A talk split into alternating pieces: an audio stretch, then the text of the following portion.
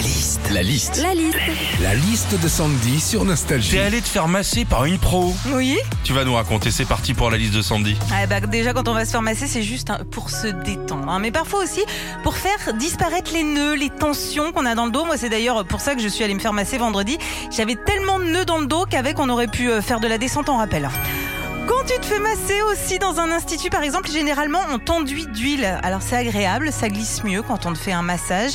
Et puis, euh, autre avantage aussi, c'est que tu sais ce que ressent comme sensation une sardine à l'huile. Quand on va se faire masser aussi, c'est pour euh, prendre du bon temps, pour se détendre, pour euh, relâcher la pression, les tensions. Le problème, c'est comment, d'entrée de jeu, tu veux être détendu quand on te demande d'enfiler un slip en papier sulfurisé. C'est vrai. Enfin, quand on va se faire masser, il y a toujours une petite musique zen en fond pour te détendre. De la flûte de pan, une cascade d'eau, des oiseaux, le bruit des arbres. Et là, forcément, tu te laisses emporter dans des univers différents. Soit tu t'imagines en pleine forêt amazonienne, ou plus probable, chez Nature et Découverte. Retrouvez Philippe et Sandy, 6h-9h sur Nostalgie.